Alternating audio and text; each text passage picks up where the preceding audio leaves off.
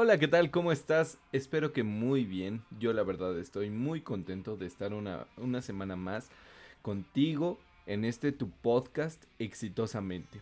El día de hoy te traigo tres historias acerca de la perseverancia. Y bueno, una fábula y dos historias acerca de la perseverancia. Espero que, que te ayude a, en, esas, en esas ocasiones en que te sientes perdido. Como el talento no es a veces lo, lo más importante, sino la perseverancia. Y bueno, sin más preámbulos, vamos a comenzar.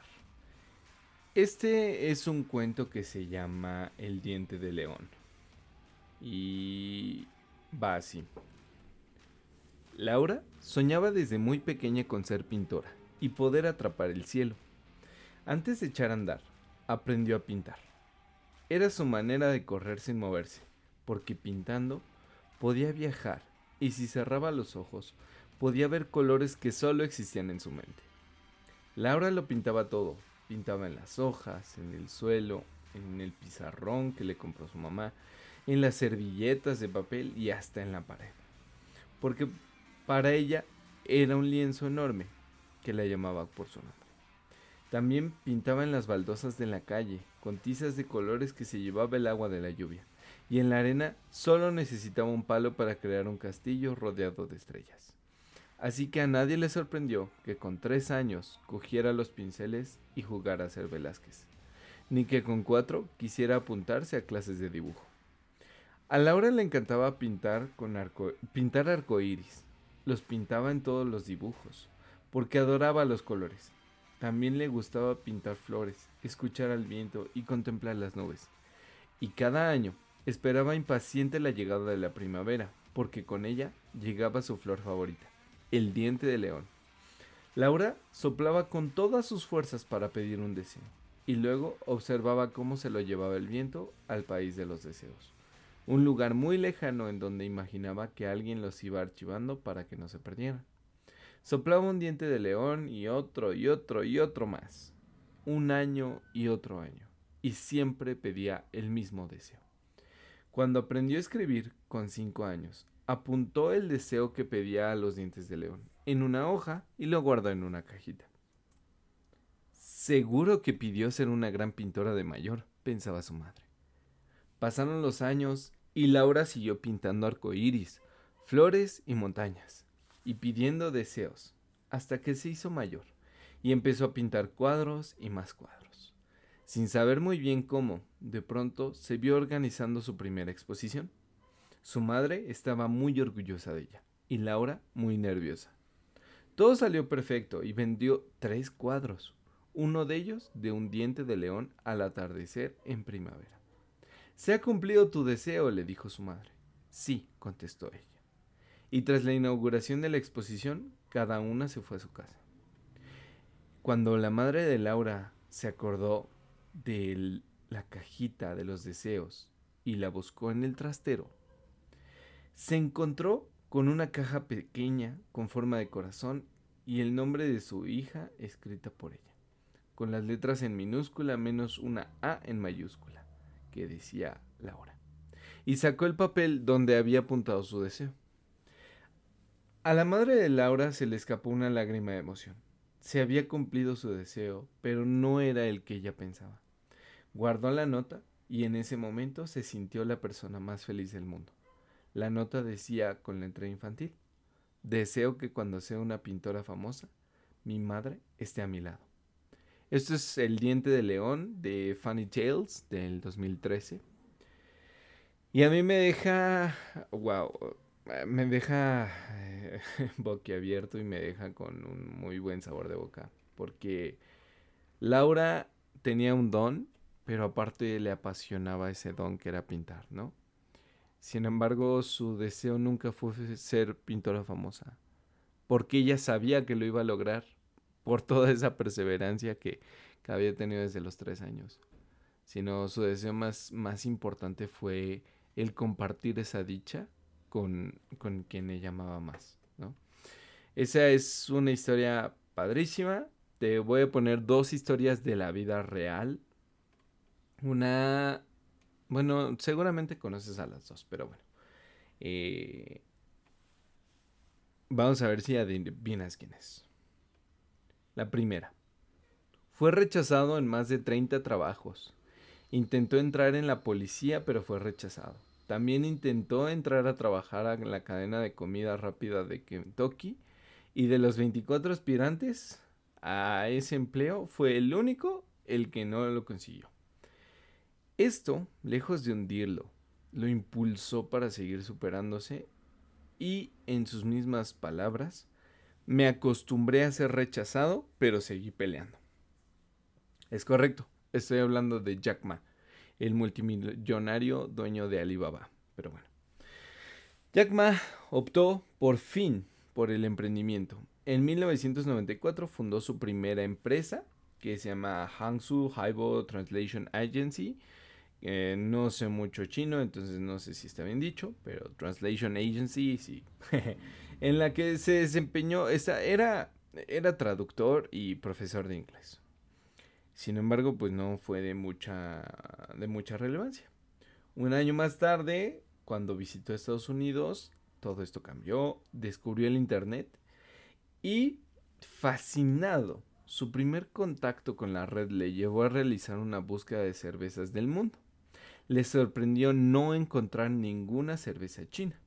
Siguió buscando y se dio cuenta que apenas había información sobre su país.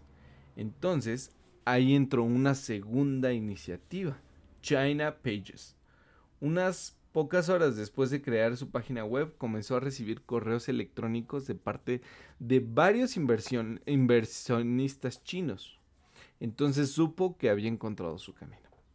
En cinco años, la empresa amasó 5 millones de yuanes, más o menos unos 780 mil dólares. Y a los 33, este hombre revolucionó el mundo digital chino con la, compra de su primer ordenador. En 1999, después de estar trabajando un año en la tecnología de la información para una empresa pública, juntó a un grupo de amigos y puso en marcha el proyecto de Alibaba. Alibaba comenzó como un punto de encuentro para proveedores chinos y empresas extranjeras interesadas en hacer negocio en China. Hoy en día es una empresa multimillonaria y en el top de las empresas más valiosas del mundo. Y seguramente, seguramente has escuchado de ella o ya has comprado productos de Alibaba. Y la segunda historia es de una chica estadounidense que es considerada la mejor vendedora del mundo a los 13 años. Imagínate. Bueno, su nombre es Marquita Andrews y su historia más o menos va así. Eh, su papá abandonó la familia cuando ella solamente tenía 8 años. Marquita fue criada por su madre, que trabajaba como camarera en Nueva York. Las dos estaban muy unidas y compartían un sueño, que era viajar alrededor del mundo. Pero con el poco dinero que ganaba la mamá, este sueño se presentaba muy poco realista.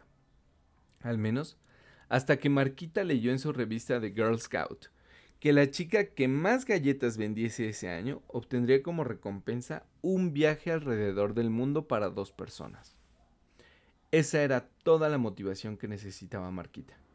Cada día después de ir al colegio, Marquita se vestía en su uniforme de Girl Scouts e iba puerta por puerta tratando de convencer a los vecinos que le comprasen sus galletas. Dejando de lado su timidez, descubrió que tenía un talento especial para las ventas. Siguiendo los consejos de su tía, siempre se mostraba agradable y educada. Además, decidió compartir con la gente su sueño de ganar y los hizo partícipes de él. Ella no vendía galletas, le pedía a la gente que invirtiesen en un sueño. Decía, hola, tengo un sueño. Vendiendo estas galletas me gustaría ganar un viaje por el mundo para mamá y para mí, decía. ¿Te gustaría invertir en una caja de galletas para cumplir nuestro sueño? Ese año, Marquita vendió 3.526 cajas de galletitas y ganó, por supuesto, el viaje por el mundo. Desde entonces vendió más de 42.000 cajas de galletitas Girl Scout participó en convenciones de ventas a lo largo de todo el país, protagonizó una película de Disney sobre su hazaña y escribió el libro que se convirtió en un bestseller, How to Sell More Cookies, Cadillacs, Computers and Everything Else. Te lo recomiendo. Miles de niñas en Estados Unidos buscaban lo mismo que Marquita. Todas querían ganar. La diferencia es que Marquita fue perseverante. Salía cada día sin fallar y sobre todo se atrevió a pedir lo que quería. Ella afirma que el miedo al rechazo nos lleva a muchos de nosotros a rechazarnos a nosotros mismos y a nuestros sueños mucho antes que otro tenga la posibilidad de hacerlo. Entonces, atrévete a soñar y atrévete a ir por ello. Esas son las dos historias que te quiero compartir. Eh, son bastante conmovedoras, bastante reales y, y también lo puedes ver en ti, ¿no? Seguramente, seguramente has llegado hasta donde estás siendo perseverante, buscando formas y eh, no, no, dejando lo que, lo que venías haciendo tu pasión o tu sueño de lado, sino, sino siempre encontrando en dónde estás. Si, si quieres, te puedo compartir una tercera historia real y es acerca de mí. Eh, pues yo no, no vengo de una familia pudiente, no vengo de una familia tampoco de escasos recursos, pues simplemente soy clase media. Sin embargo, eh, pues sé hablar uh, cuatro idiomas, eh, también estoy, estoy, eh, estoy en el camino de las inversiones, etcétera, etcétera, ¿no? Y y pues todo esto ha sido con perseverancia. Pero la historia que te quiero contar es que desde, desde muy pequeño eh, siempre he tenido esta, esta, esta fascinación por emprender, por, por hacer cosas nuevas. Eh, me considero muy creativo o bueno, muy curioso. Entonces siempre me ha gustado conocer cosas nuevas y hacer cosas nuevas. Y cuando entré a la universidad eh, vendía dulces, vendía cositas para, para, poder sobrevivir. Esto me llevó a tener un viaje a Chiapas, me, a pasármela chido, etcétera, ¿no? Sin embargo, ya cuando salí de la universidad, eh, entré en una etapa como de desesperación de querer em, eh, emprender, ¿no? Formalmente. Y me sentía mal porque porque estaba recibiendo un salario, porque estoy en, un trabajo estable y yo decía, es que no, esto no es mi sueño, el trabajar por los sueños de alguien más no es mi sueño. Entonces yo quería siempre salirme, pero nunca tuve el coraje para salirme. Sin embargo, fundé cuatro o cinco empresas, de las cuales hoy, o sea, una de páginas web, una de venta de, de cosas para, para gatos, otra de, muchas, muchas tonterías, ¿no? Sin embargo, mi esposa afortunadamente se dio cuenta y me dijo, ¿sabes qué?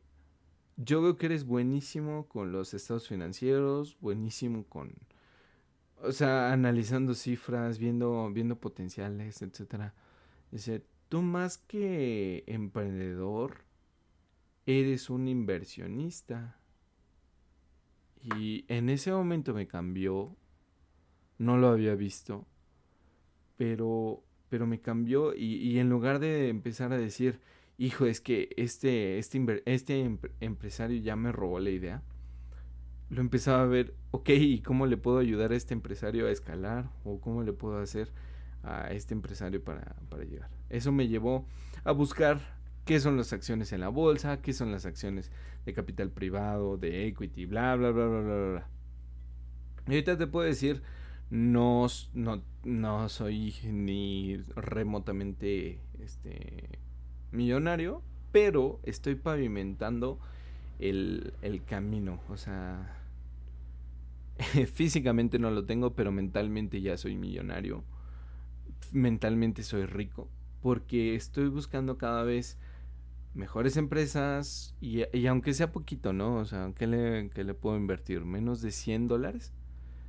Menos de 100 dólares es lo que yo puedo invertir, pero esos 100 dólares pues ya los estoy invirtiendo en alguien que está construyendo sus sueños y que yo lo estoy ayudando a construir esos sueños, ¿no? Y, y la constancia haciendo esto y recibiendo, por ejemplo, dividendos, conocimiento, etcétera, me va a llevar mucho, mucho más lejos.